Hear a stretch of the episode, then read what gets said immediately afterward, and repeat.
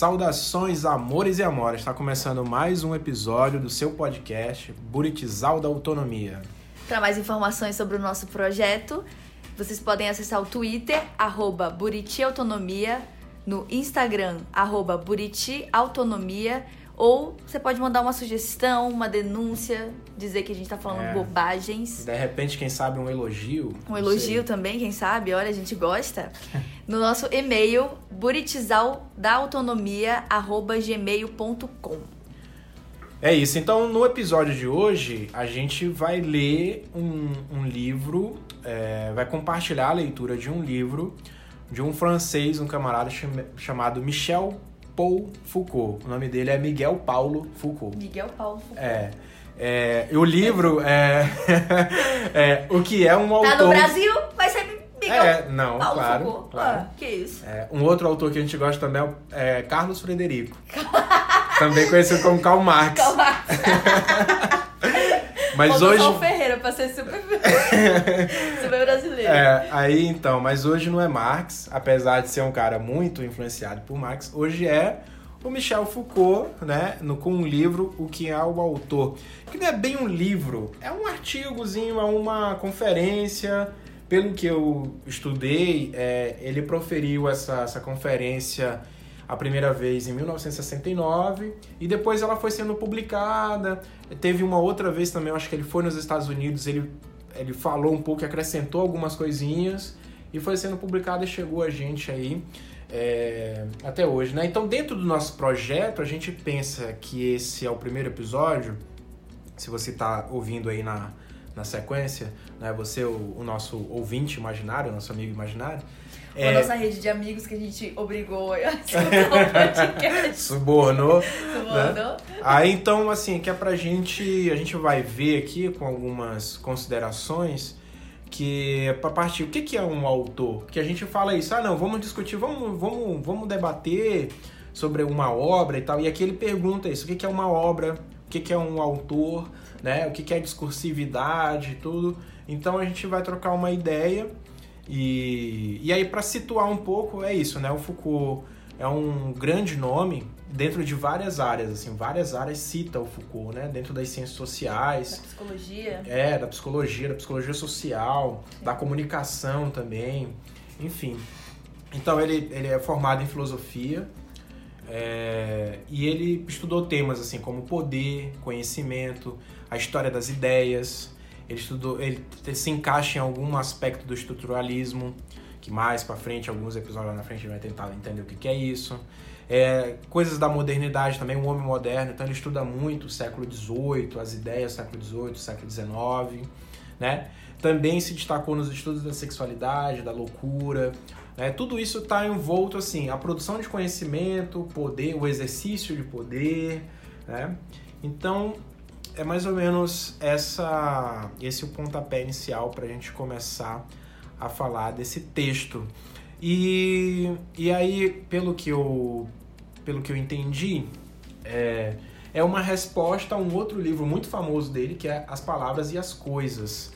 É, e é meio que assim, tentar responder umas críticas que ele recebeu em relação a esse livro, A Palavras Sim. e as Coisas. né? Essas críticas que diz que ele juntou dois autores que são muito distantes. Quer dizer, sem citar, na verdade, os autores, né? É, eu acho que até no decorrer do texto ele, ele, é, ele coloca isso, é, que uma dessas críticas foi essa, assim, de dele é, juntar ideias que são, assim, na teoria totalmente distintas e ele conseguiu trazer uma comunicação entre dois autores que, que, Que aparentemente eram É. distintos e, e, e controversos e Isso. tal. E nesse livro, A Palavras e as Coisas, que um dia no futuro a gente vai trazer aqui, né? Mas é- a premissa, a básica parte, parte daí, Uhum. né? Assim, tem, é, tem dois autores, ele cita dois autores que aparentemente não conversam.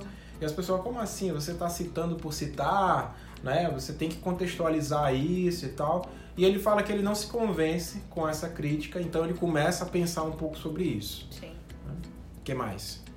Tu lembra? acho que é isso. Me xinga aí, tu disse que tava. Tu disse que era É, difícil. o- é, eu achei.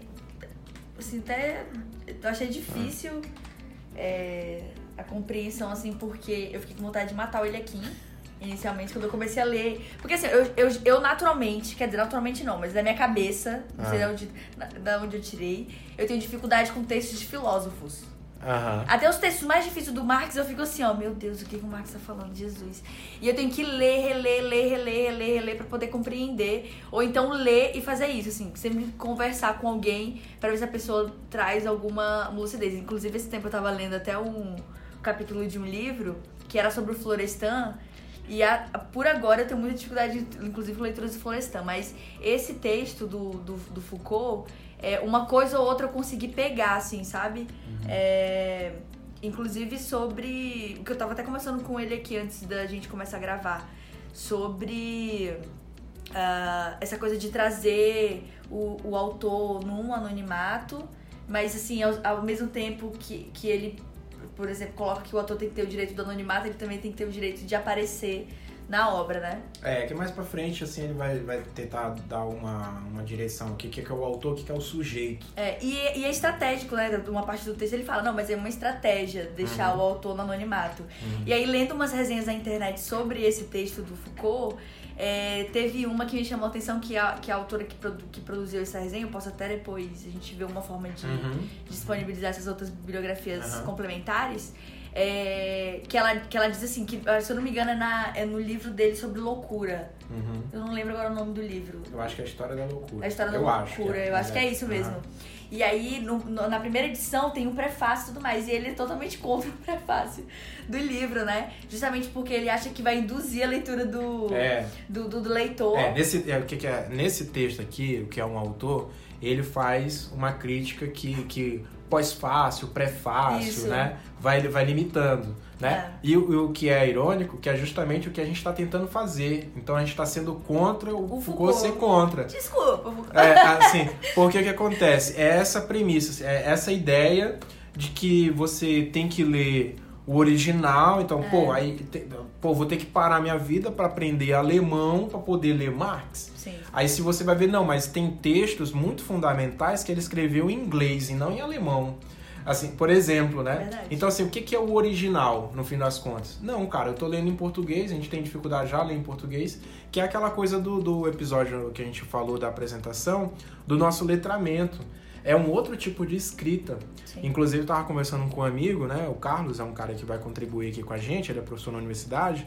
É falando assim da, da- do tipo de escrita, por exemplo, o Adorno ele escreve parágrafos gigantescos, assim, são três páginas o mesmo parágrafo, né? Então é um outro ritmo de escrita, Sim. uma outra maneira de expressar o pensamento na, na escrita. Então é, essas dificuldades elas são super compreensivas porque a gente não passa por esse treinamento, É. né? E assim, uma dúvida que eu tive sobre o texto é assim: é, o autor deve ou não aparecer? Porque em alguns momentos o Foucault fala que. sobre essa, essa coisa de meio que desvencilhar, né? a- a- o autor da obra. Uhum. Eu entendi direito? ou- É, ele vai fazer, ele, porque ele vai fazer umas perguntas. Ele vai dizer o que é um autor, o que que é obra, né? E, e aí ele vai trazer alguns conceitos, por exemplo, como função autor. Quando é que surge a necessidade de existir uma pessoa assinando? Um, para a gente ter é, a comprovação que esse texto foi assinado por fulano. Sim. Então, isso envolve para com o surgimento de propriedade intelectual, A questão né? jurídica também ele coloca, né? A partir Isso, do momento a o questão jurídica. ser é. penalizado por aquilo que, por aquilo que escreve. Uhum, exatamente. É, mas vamos aí, eu acho que isso daí já, já é mais.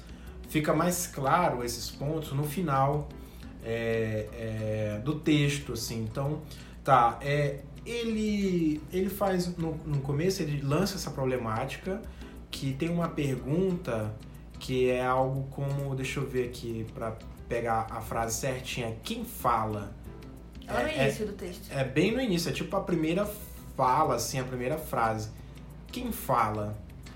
E aí, é, é assim, quem importa quem fala, né? Pra que, que a gente precisa saber quem que tá falando, né? E aí ele vai trazer um, um, um- um histórico, assim, um pouco, né? É, é, é, um texto rápido, curto, então não tem muitos dados, ele não mergulha muito, mas ele vai um pouco na Idade Média, na Inquisição, Sim.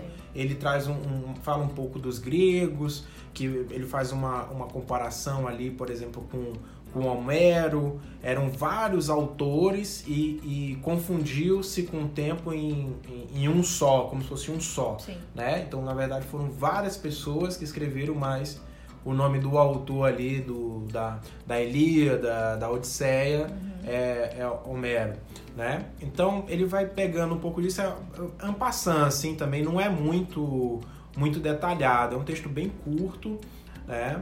Então, assim, aí ele parte disso. Quem importa quem fala? Então, a partir daí vem o desdobramento né, das, dessa pergunta.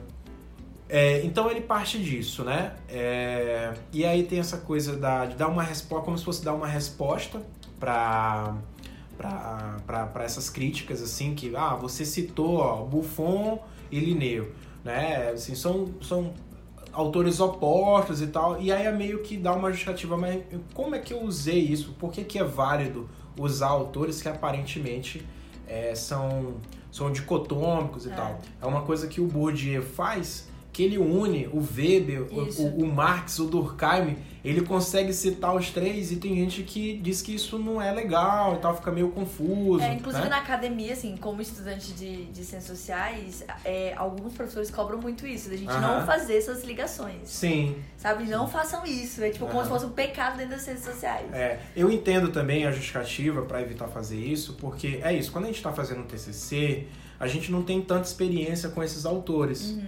Né? A, gente não, não, a gente leu pouco, a gente leu às vezes um capítulo de um livro e tal. Sim. E então, às vezes, você pode fazer afirmações e fazer conexões que de fato pode prejudicar a tua argumentação, se é. for levar mais a fundo e tal. Eu entendo essa justificativa, essa preocupação, mas também, e claro, é, é, depende do, do, do, objeto que você está tá estudando. Sim, claro. Né? Isso vai, vai, vai, variar muito, é muito delicado mesmo, né? Não é uma coisa assim, mas também não é impossível. Você pode citar o Durkheim e o, e o Marx, mas aí depende qual Durkheim e qual Durkheim, qual Marx. E é, esse é um ponto central aqui. Uhum. Né? Eu lembrei de uma coisa que eu ia chamar a atenção aqui, quando eu falei da, da primeira frase, quem importa quem fala é de um outro texto que é assim, é pegadinha também. É um texto curto, mas é difícil pra caramba. Que é o da Spivak. É uma indiana que mora nos Estados Unidos, dá aula nos Estados Unidos, que tem um texto Pode o Subalterno Falar? E é muito legal, é, que vai direto disso aqui. Quem, quem que fala? E ela critica o Foucault. Ela, ela vai e diz, olha, para pensar o sujeito subalternizado, é, o sujeito que o Foucault define, que ele estudou, não nos serve então ela vai falar para o sujeito subalternizado na Índia. O sujeito que o Foucault estudou é um outro sujeito na Europa, século XVIII e tal. É uma outra outra Outro questão, é, é outra coisa, né? E aí é bem, bem legal quando começa assim com essa, com essa, com essa frase e em breve a gente vai ler esse texto. é bem legal, é bem legal. Assim também, tu que estuda coisas é, de gênero, temática de gênero e tal, feminismo, eu acho que é um texto bem, bem interessante para ser lido. Legal. Ela, ela usa o Deleuze, Derrida e tudo. Uma viagem bem legal. Né? Então, é, vamos seguir aqui, depois desse devaneio. É... Sim, aí tem uma coisa, como que vai situar as áreas do conhecimento? Aí áreas do conhecimento a gente pode botar entre aspas enquanto um conceito. Como é que isso é construído? E aí é, o, o Foucault está fazendo uma uma, uma referência a palavras e as coisas, assim, tá? Como é que a gente vai falar? Isso é história natural. Quando é que surge isso? Né? Isso é economia política. Então são áreas do conhecimento, né, humano. E aí como é que a gente vai definindo isso? Então beira um pouco a filosofia da ciência. Qual que é a finalidade da ciência? Qual que é o fundamento da ciência e tal? E é uma parada mais requintada mesmo, é. dentro das ciências sociais. Então a gente lê Bachelard, não sei se os professores já passaram o bachelar, assim. Não, mas, não passaram. É, mas, mas esse bachelar. Mas assim, então, é um cara que estudou imaginário, filosofia da ciência, bem legal. É. Só que é difícil fazer, é uhum. difícil ler mesmo, entender. Os Leva um tempo e tal. das é, é, são muito complicados. É, então, assim, não que o Foucault tenha definido isso que está dentro da, da filosofia da ciência, mas sei lá, uma maneira que eu tô conseguindo entender o texto. Aham. Né? Então é assim, perguntar o que é um autor, porque a gente naturaliza. E o papel das ciências sociais é justamente mostrar que tem muita coisa que é cultural. O humano ele não é natural, ele é cultural. As nossas definições, né? Então aí dentro, que, que noção de au- autor? Que é natural pra gente. E a gente se orgulha, a gente, quando a gente consegue citar um autor, é, entender a ideia, né? Tal. Então, olha só, a argumentação central é a noção de autor. A noção do autor constitui um momento crucial da individualização na história das ideias, dos conhecimentos, das literaturas, né? da história da filosofia e das ciências.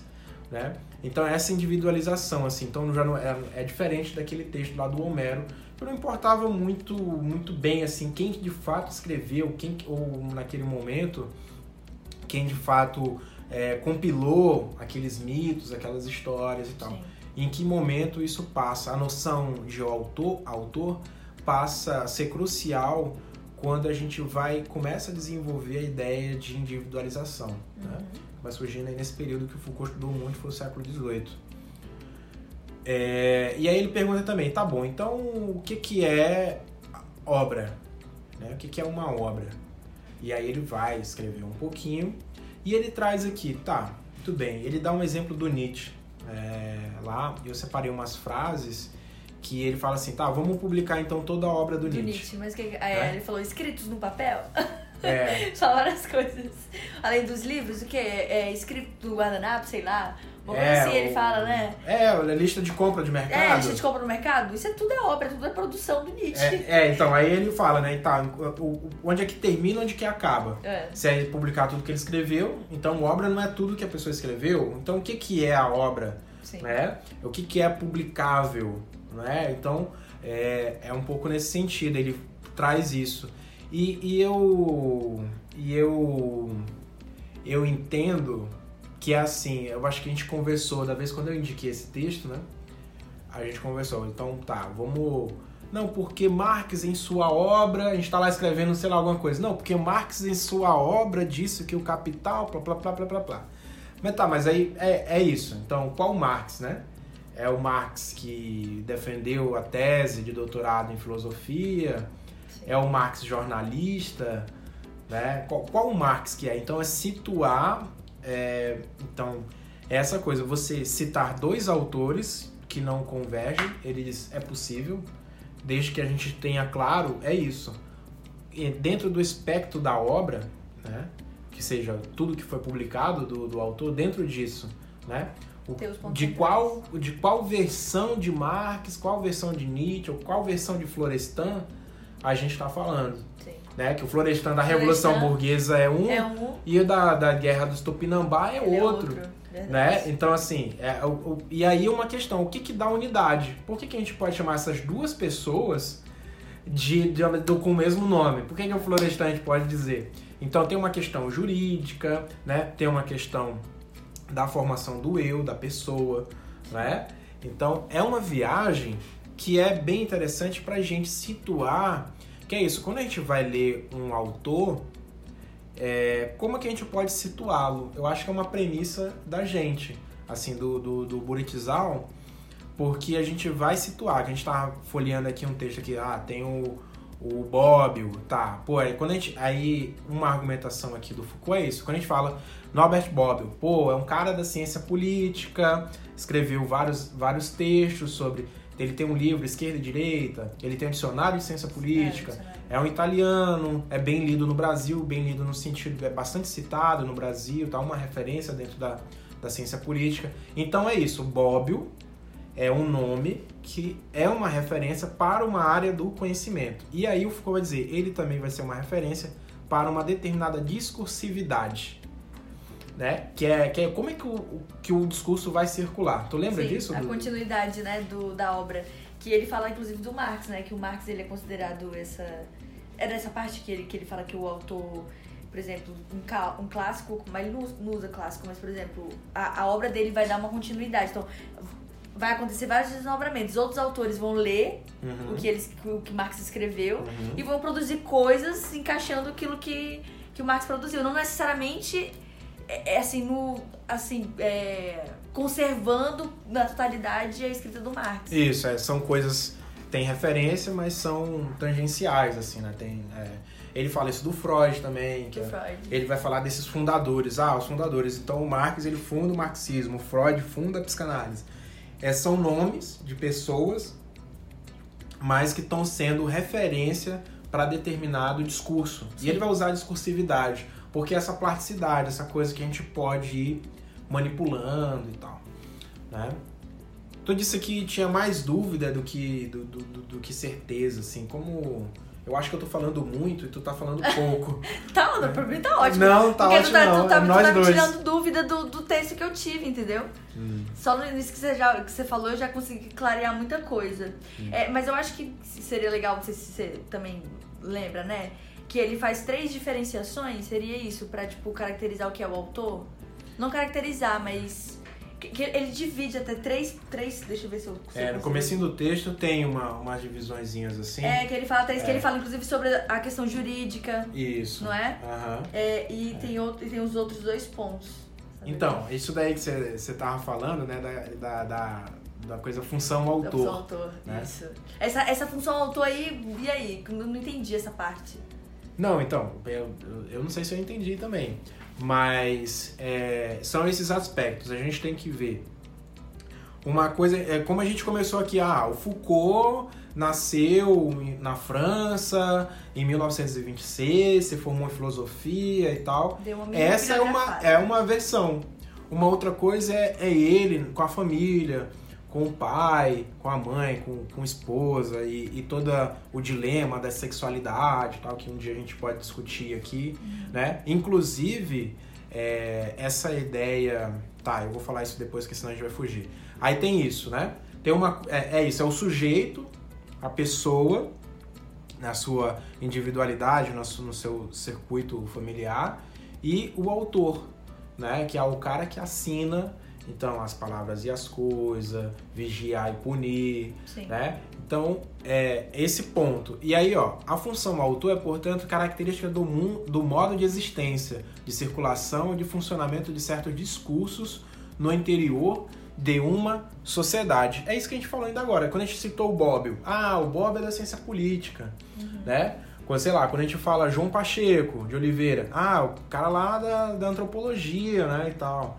É, sabe? Então, assim, os- esses nomes, eles vão é, tendo esse modo de existência, que inclusive modo de existência é uma é uma é um termo muito usado pelo Nietzsche é, e aí o Foucault é muito nietzschiano em muitos momentos então já tá vendo ah uma frase às vezes me remete a um autor Sim. e tá dentro dessa dis- discursividade que a gente vai entender como que a, a circulação dessas ideias Sim. Né, o funcionamento. E uma outra coisa é a legitimidade. E a gente passa por uma coisa assim que eu vejo. A gente tá com, com um movimento de que a universidade não é entendida, a gente não consegue fazer chegar na sociedade, Verdade. e é isso que a gente não tem esse letramento, a nossa educação não no- nos, nos prepara. A gente ouve, ah, ler é bom, ler é importante, fica muito nisso. Uhum. Ler é bom, ler é importante. E a gente vê as pessoas lendo pouco. Existe um estudo que aponta que a média da leitura do brasileiro é dois livros e meio. Eu conheço gente que passa vários anos e não consegue ler dois livros. Então, assim, imagina, mas de qual camada, qual camada que é esse estudo? Tem que ver isso também. Porque muitas vezes é o acesso a uma outra coisa. É, só para viajar um pouco. Os professores têm que criar suas bibliotecas. A gente não consegue ter biblioteca pública bem consolidada, uma rede de empréstimos de livros bem legais. Então, eu tenho que montar a minha a minha biblioteca, tu tem que montar a tua, Sim. a tua orientadora tem que montar, porque é, e contextos básicos, não é assim da minha pesquisa, claro, pô, pesquiso Rondônia, por exemplo. Aí não, aí tem textos que é livros e tal, que é específico da minha área. Aí, obviamente, eu tenho que formar. Mas são textos básicos e, e às vezes não tem na universidade. Então, o professor, para dar aula, ele tem que comprar o livro e tal. E é uma nota, o livro é muito caro. Enfim, depois desse parênteses, e aí a função autor vai estar ligada a isso. É uma, tem uma responsabilidade jurídica, né? E dentro do campo intelectual também vai ser referência. Vai ser uma referência. Aí a gente falar, ah, Nietzsche, ah, tá, niilismo, tá, um cara doido lá que falou que Deus morreu, não sei o quê. Mesmo que. O anticristo. Né, é, tem um livro, né, o anticristo. É, mas se você quiser começar a ler Nietzsche, lê Crepúsculo dos Ídolos. Crepúsculo dos Ídolos. É muito legal. E ele é um momento lá que ele fala que o Sócrates merece um soco e o Kant um tapa. É um negócio assim. Sim. Então, é, é um, é, a função do autor vai ter essa coisa da legitimidade. Uhum. Né? Então, não, se você tá falando, se você tá citando fulano, nossa, você leu e tal. E é isso, você vai falar de poder, por exemplo, você vai estudar a antropologia do poder. Né? É, é, você tem que ter uma biografia básica e a mais óbvia que você vai ter que citar. E você está dentro dessa circulação do funcionamento desses discursos. Sim. Né? E aqui eu estou citando esse campo intelectual. Né? E o Foucault chama a atenção, a gente está falando de um autor de texto. Ele, ele diz assim, eu não estou falando autor de pintura, porque também vai ter aspectos a serem estudados. Eu não estou falando de autor de cinema, né, de músicas. Né? É. Então, você acha que assim, na perspectiva do, do Foucault, é essa, essa, essa diferenciação entre o autor, a função do autor, claro, e ele como indivíduo. Tipo, pra ele não conta isso, como é que a vida privada dele não interessa. O que interessa é ele como autor assinando obras e tudo mais. É, é, é, é isso. Que e... hoje em dia, em algumas situações, é totalmente contrário a isso, né? É. Assim, ah, não lê Marx que o Marx, sei lá, era machista, ele não fala sobre sobre gênero na, nas, na, nas obras dele e sei lá. Vamos cancelar Marx. Vamos cancelar Marx, né? Nessa, é, nessa, nessa parada. Isso, isso é uma coisa legal que eu falei quando o Carlos puder, ele vai contribuir. É uma coisa que, é, inclusive, eu converso com ele e, e aí eu, ele gosta muito de um cara chamado HP Lovecraft. É um cara que escreveu uns contos muito loucos, assim, de terror, de horror e tal. E ele gosta muito e tal. E aí eu comecei a conhecer também, já tem um tempo, fui tentar ler algumas coisas. E aí eu comecei a estudar e o cara era racista. Mas ele é um fenômeno dentro dessa. dessa como você diz? Dessa linha da literatura, desse gênero literário. Sim. O cara é um fenômeno, assim, a cultura pop tá se apropriando muito e tal. Tem videogame, tem RPG pra caramba e tal. Então eu, pô, mas como é que a gente vai lidando, né? E é isso, Sim. a gente critica o próprio Nietzsche, uhum. o Marx e tal, Sim. o que é válido. Essas críticas sempre são válidas. A, a, a ciência a gente vê é um espaço muito machista, é. né? Os grandes fundadores da ciência sempre a gente vê homens, homens e tal. A gente tem que ouvir sim. Eu acho que eu bati no celular, deve ter feito alguma zoada. Não, tudo bem. Fez, talvez. Aí, é o que eu ia dizer. Então, aí a gente conversando, eu conversando com o Carlos, ele, e eu vou, eu vou chamá-lo, quando a gente for ler as teorias críticas, ler a Escola de Frankfurt, que ele é especialista nisso, em Horkheim, em Adorno e tal, Nossa. aí ele vai ensinar a gente. Ele fala que o Adorno tem um texto assim, uma coisa é o autor é, escrevendo sobre é, um determinado tema. Uhum. E ele, na intimidade dele, no circuito dele, ele ser machista ou até mesmo flertar com racismo, né? Mas isso é uma coisa. Outra coisa, outra situação é ele publicar textos machistas, machistas. manifestos racistas e tal. São, aí é complicado, né? Porque a gente, poxa, mas a gente tá sendo antiético e tal, não sei o quê. É, é, tá relativizando, tá passando pano e tal. Uhum.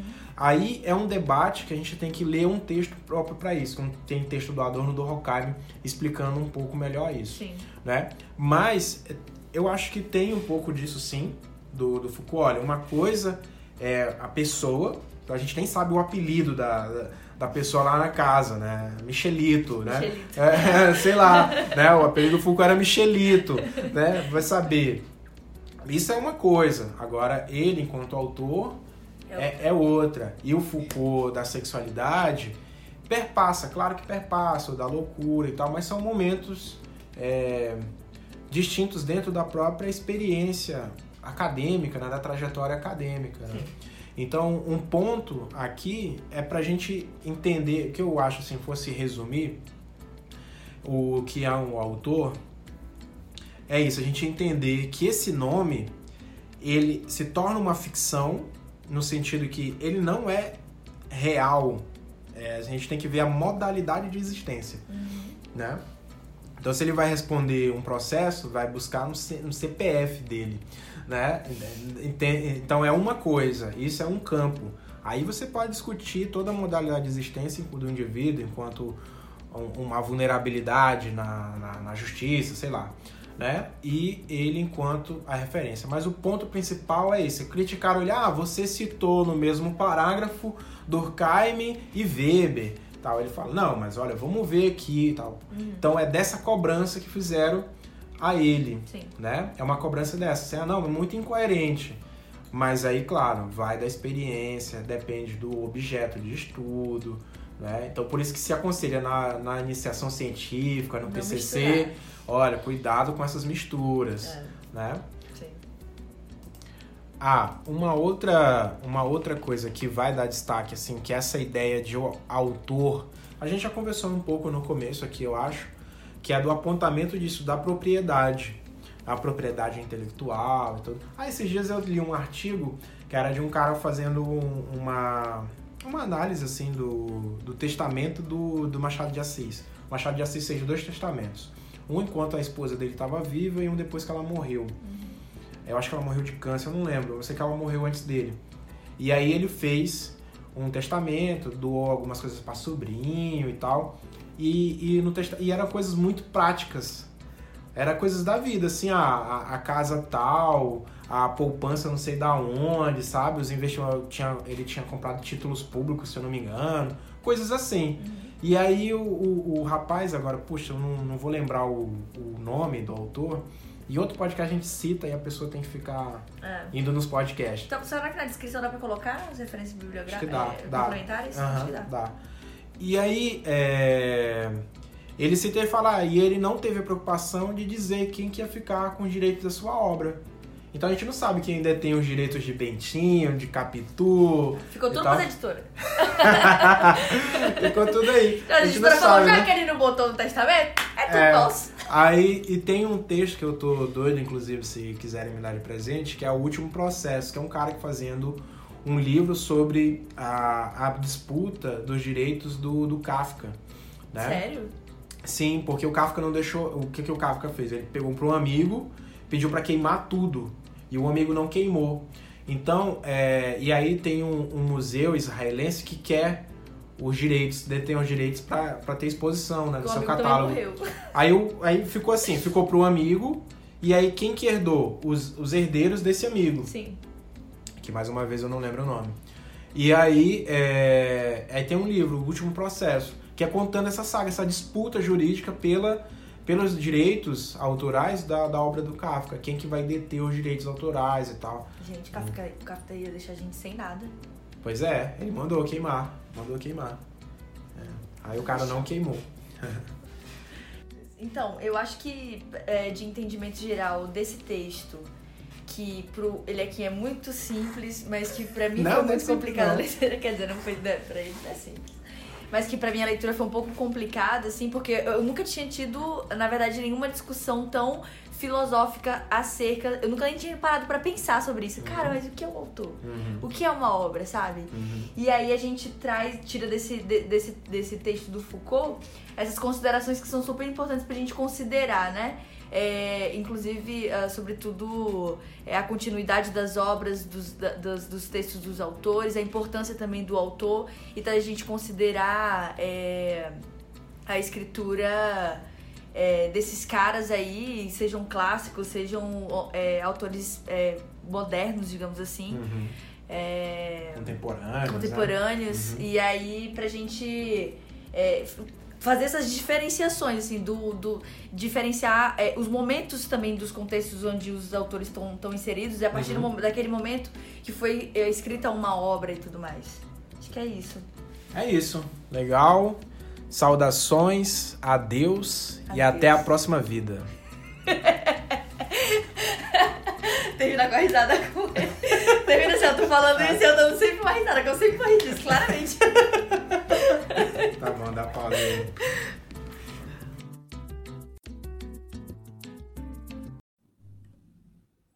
Meninas pretinhas, meninas de cor, meninas mulheres, meninas de cor, mulheres pretas de cor, negras de ébano, suor e calor, afro, amazônidas, mulheres terra preta, água barrenta, mulheres bodó, mulheres a decompor.